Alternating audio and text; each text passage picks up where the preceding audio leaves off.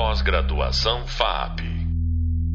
Realidades digitais. Olá, eu sou a professora Malu Dias Marques, sou animadora e professora de cinema de animação e hoje vou bater um papo muito bacana com essa pessoa que é ilustradora, é animadora, tem uma experiência no Brasil e fora do Brasil, na Europa, nos Estados Unidos. E, na verdade, é uma pessoa que começa sua formação na arquitetura, que fez FAO, depois estudou no Centro Gobelins de Paris, cinema de animação, desenho animado, e ela vai contar um pouco pra gente de como que ela vê a questão da anatomia e dos gestos é, nas personagens que ela cria ou nos desenhos de observação, como que isso, como que ela trabalha a anatomia no trabalho dela, na vida profissional dela. Tudo bem, Cecília? Tudo jóia. Prazer estar aqui, obrigada pelo convite. Eu que agradeço você ter topado, né? Você que tem uma agenda aí meio puxada, né? Tirar aqui uma horinha para falar com a gente. Então, Cecília, fala um pouquinho de você, de como que é o seu trabalho, de, sei lá, um pouco como você começou e quais as suas dificuldades, assim, por exemplo, nesse terreno do, do desenho anatômico, se você sempre, ou se você foi uma pessoa que saiu do útero materno já sabendo desenhar, como as pessoas pensam, né? Elas vem uma pessoa que desenha bem e fala, ah, mas eu não tenho talento, né? Fala um é pouquinho verdade. dessa experiência. É, então, acho que como você contou, né, eu comecei na arquitetura, na época que eu, que eu estudei, a gente não tinha muitas opções, assim, na verdade, na parte de cinema de animação, ou mesmo de, é, de desenho, é, desenho animado estava muito no começo aqui no Brasil, né, na verdade a gente tinha um mercado muito voltado para publicidade, e esse mercado, ele é, ele estava muito reduzido, assim, era muito complicado. Não tinham escolas, não tinham é, faculdades. Então, na verdade, assim, eu tinha um caminho meio restrito, né? E eu optei para fazer arquitetura porque justamente também tinha uma parte de comunicação visual, que era uma coisa que eu gostaria de fazer.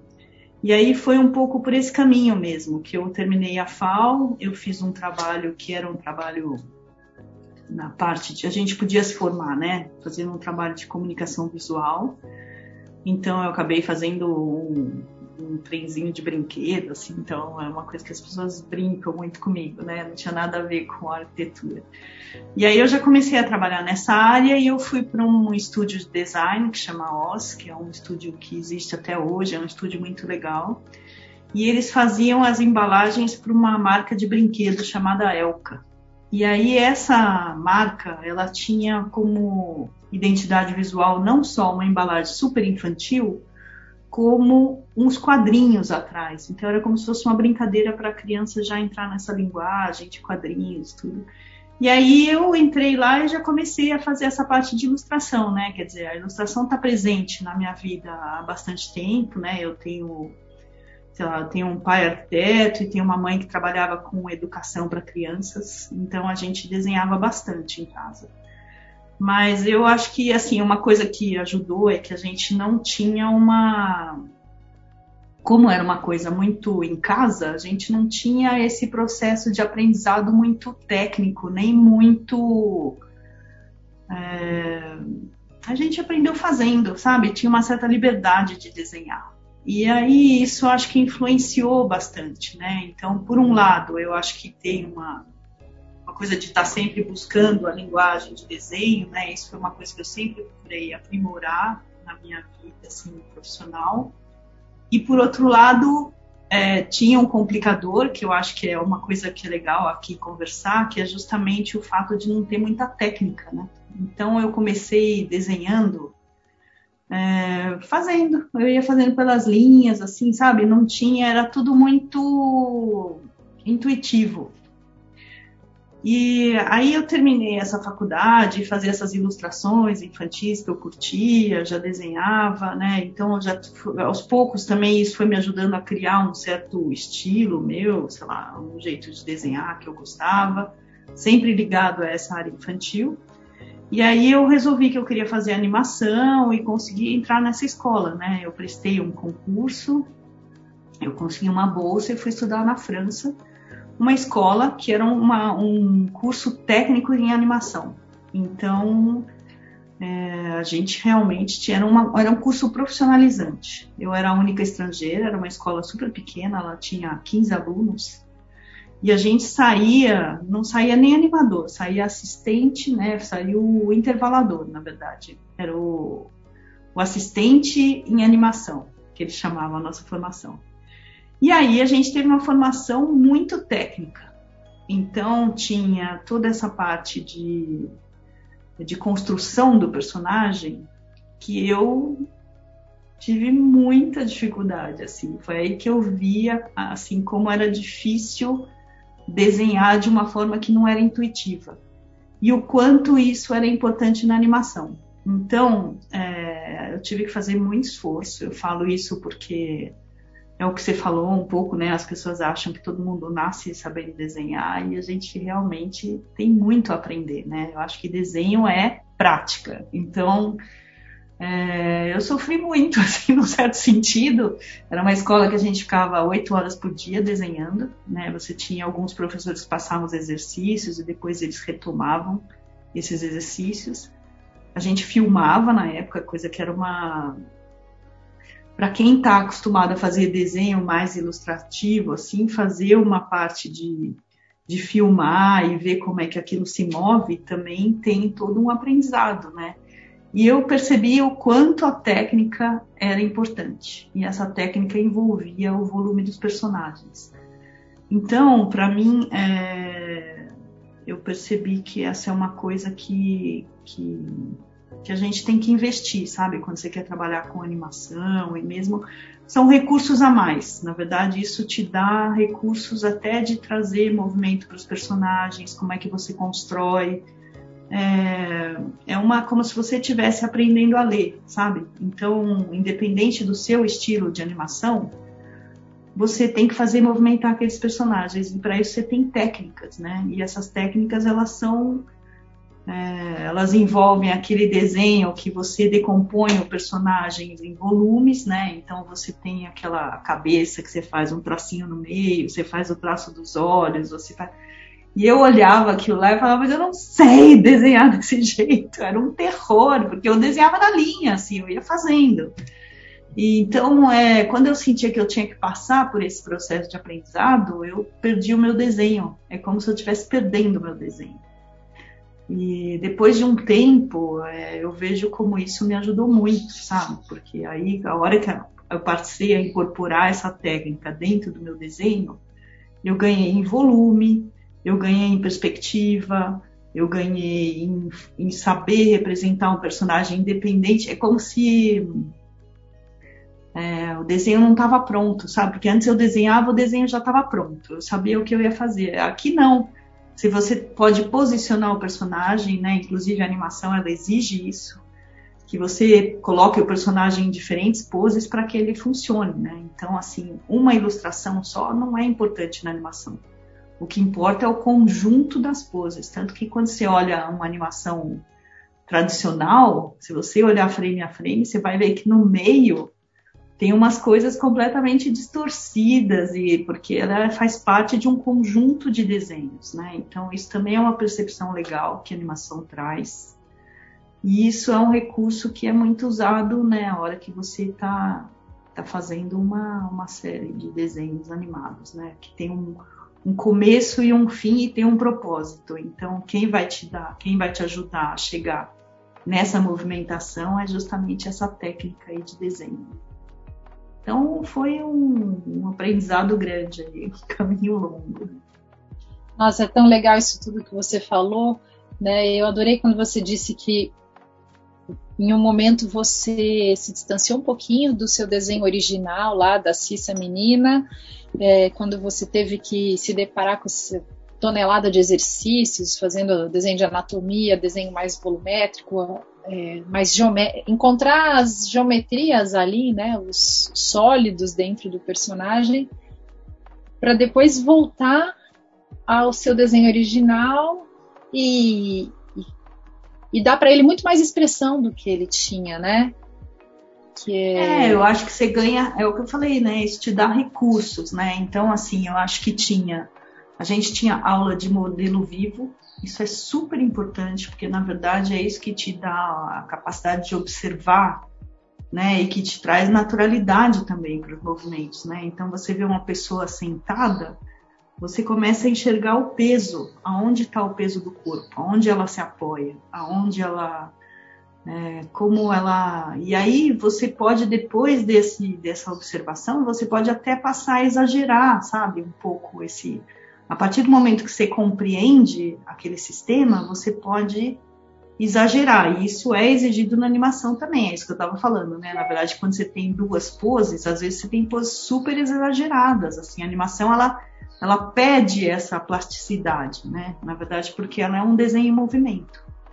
Então, é, por um lado, tem uma parte de construção, né? Que eu acho que a gente aprende a fazer. Então, é, você tem eixos do corpo, você tem é, mesmo como é que como é que a mão se encaixa no pulso, como é que o ombro se encaixa, sabe, no pescoço, como é que isso é todo um sistema né, de volumes. E quando você passa a dominar esse sistema, e aí a gente fazia muito exercício mesmo de.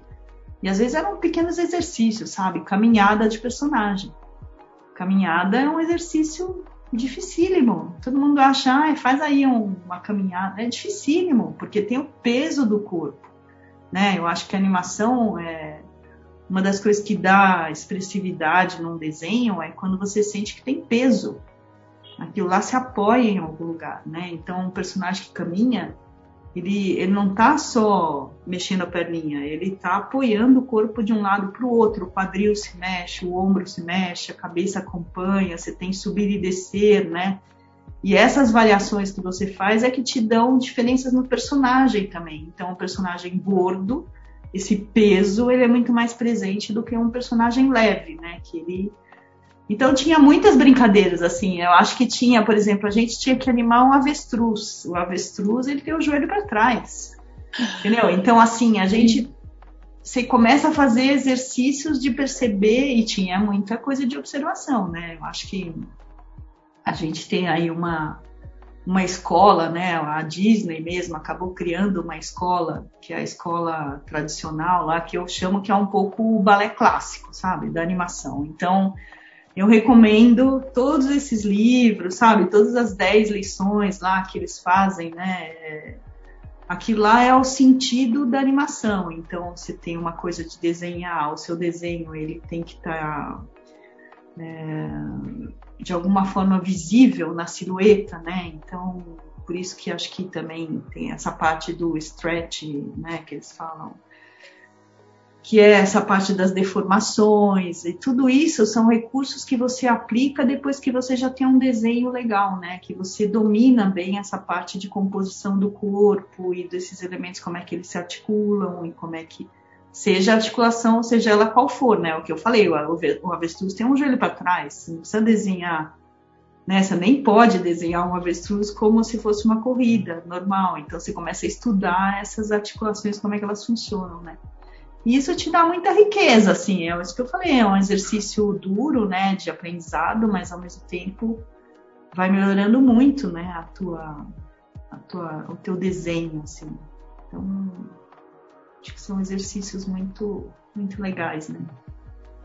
É, eu acho sensacional. Uma vez a, a gente estava conversando, você não vai se lembrar, é óbvio, mas eu fiquei assim muito, achei super legal que você falou. Lá na escola que eu fiz na França, a gente ficava dois anos estudando só caminhada, né? E você falou marcha.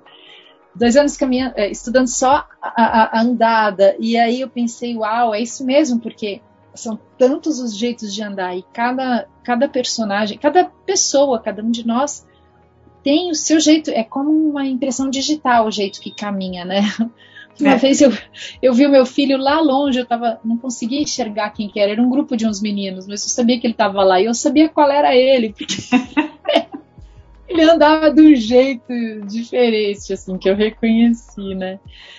Mas é, que você eu falou? acho que. Opa, desculpa te interromper. Eu acho que a escola, ela, o que ela fazia era uma base de exercícios muito simples, sabe? Mas eram básicos da animação.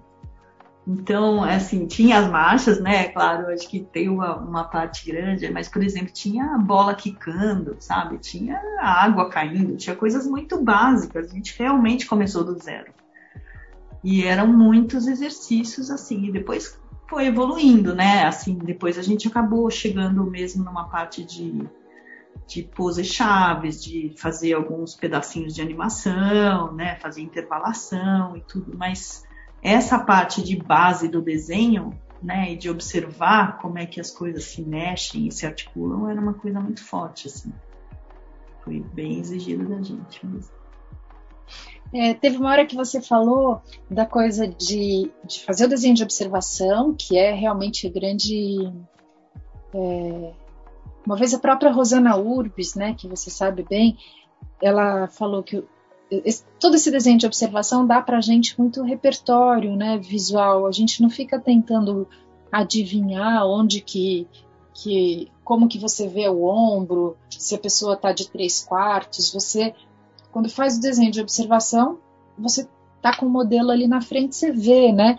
E aí quando você não está fazendo desenho de observação, mas está fazendo um desenho anatômico ou que precise fazer um gesto determinado, o fato de você já ter estudado aquilo no modelo vivo traz e, e, assim, pelo menos funciona. Eu ouvi com a Rosana Urbis, mas eu achei que funcionava para mim. Você tem uma memória daquele traço, de onde que as coisas estão.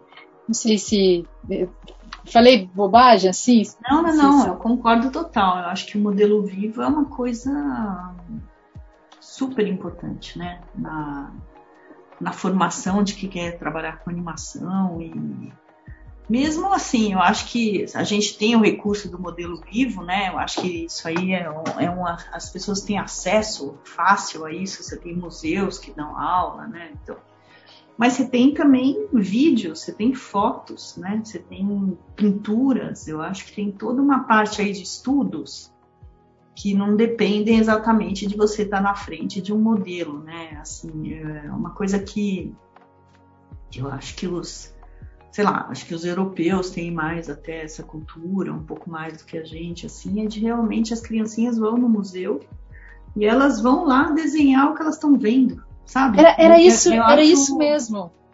Acho eu, muito legal. A gente não tem tanto essa formação aqui, sabe? De realmente e elas ficam lá desenhando aquele quadro que elas viram, entendeu? Ou mesmo uma escultura, ou então é muito legal, assim, sabe? É uma cultura do desenho e da observação, que eu acho que ela é muito forte, assim, para como instrumento para quem trabalha com desenho. Né? É, Não, até lá, porque eu... É, facilita na criação, né? Se você já desde pequeno é, educa o olhar das crianças para é quase uma meditação, né, Cissa? Você fazer um desenho de observação, que você está com o foco ali, né? É, é, Como que é aquela linha? Ela é vertical, ela é inclinada para cá. E já me aconteceu várias vezes no modelo vivo de fazer a inclinação da linha exatamente no sentido oposto. Aí você fala, não, tá ruim. Aí você põe o lápis na frente, você fala, ah, não. É do outro lado. Não, e eu acho que o legal do modelo vivo também é que a gente vai tendo umas sacadas, assim, né? Eu acho que ele evolui de acordo com etapas, assim, é que nem Aí de repente você entendeu como é que aquele pescoço encaixa na sabe assim, o eixo, você entendeu o eixo, você entendeu é, é muito legal assim, sabe? Eu acho que é um, é um exercício que te dá repertório, é o que você falou, aquilo lá fica incorporado, sabe? E aí quando você vai precisar disso num desenho, que você quer fazer a pose de um personagem, você consegue, sabe, chegar nessa pose porque de alguma forma você já olhou, você já viu, você já desenhou, você já tentou entender como é, né? Então eu acho que isso é, uma, é um exercício bem legal, assim. É, eu lembro até de umas ilustrações que você fez. Eu não sei porquê, Cissa, porque a gente se encontrou pouco nessa vida, mas eu sempre me marcou muito. Então, eu, você fez umas toalhinhas para um restaurante e era um diabinho, e ele era tão fofo. Ele é, era um diabinho, ele tinha esse aspecto gostoso, assim, táctil mesmo, assim, de ser fofinho, e, e, em várias poses, né? Você fez vários gestos dele, assim, era tão legal esse desenho. Porque apesar dele não ter anatomia igual a nossa, de um ser humano, é um personagem que voa, fofinho, não sei o quê, ele, ele era real, ele era pesado, né? ele tinha um, uma massa, né? Vamos dizer. É, era, era um diabinho mesmo, era um personagem de um de um restaurante e a minha ideia foi fazer como um fauno, né? Então ele realmente tinha aquela cabeça de criança, ele era até meio infantil, mas ele tinha umas pernas de cabritinho, né? Porque tem uhum, é verdade. Do, coisa do personagem diabólico, meio fauno mesmo, né? E é, e aí justamente como era ele apresentando vários pratos, aí eu acabei colocando ele em várias posições, né? Meio virou a comunicação visual lá do desse Isso restaurante. Legal.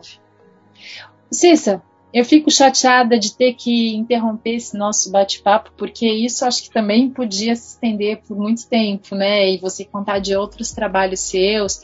Aliás, eu esqueci até de falar da sua, da sua empresa, o Pulo do Gato. Você me desculpa, mas fica aqui. é. É, eu conversei aqui com essa super ilustradora, animadora, produtora de conteúdo e que está aí há décadas fazendo desenho, que é a Cissa Esteves, ou Cecília Esteves. E muito obrigada, Cissa, por ter aceitado esse nosso convite. Não, imagina, eu que agradeço. É, obrigado e um prazer sempre conversar com você e passar o que a gente conhece, né, para os outros. Maravilha, Sá. Um abraço. Outro. Até mais. Tchau, tchau. É, tchau. Pós-graduação FAP. Realidades digitais.